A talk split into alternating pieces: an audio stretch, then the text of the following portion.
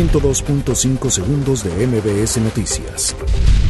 Este martes, el presidente de México, Andrés Manuel López Obrador, encabezó el inicio del desfile que conmemora el 109 aniversario por la Revolución Mexicana. Fuerzas Armadas refrendaron a López Obrador su lealtad y profundo respeto a la institución presidencial durante la entrega de condecoraciones y ascensos.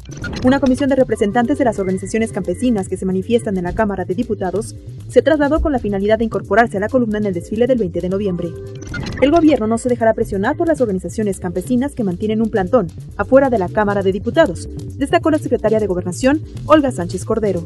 Mónica Macís rinde protesta como titular del Consejo Nacional para Prevenir la Discriminación.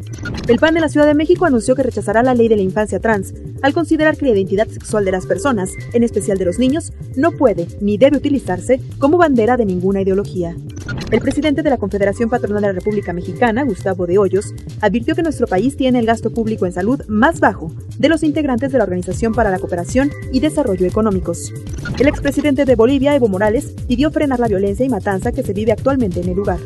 Desde la Secretaría de Salud advierten que en caso de no controlar la resistencia antimicrobiana, en 2050 podrían registrarse 10 millones de muertes. El presidente estadounidense Donald Trump cuestionó de nueva cuenta a la líder demócrata Nancy Pelosi por su falta de productividad legislativa, en la cual incluyó la aprobación pendiente del Tratado México-Estados Unidos y Canadá. 102.5 segundos de MBS Noticias.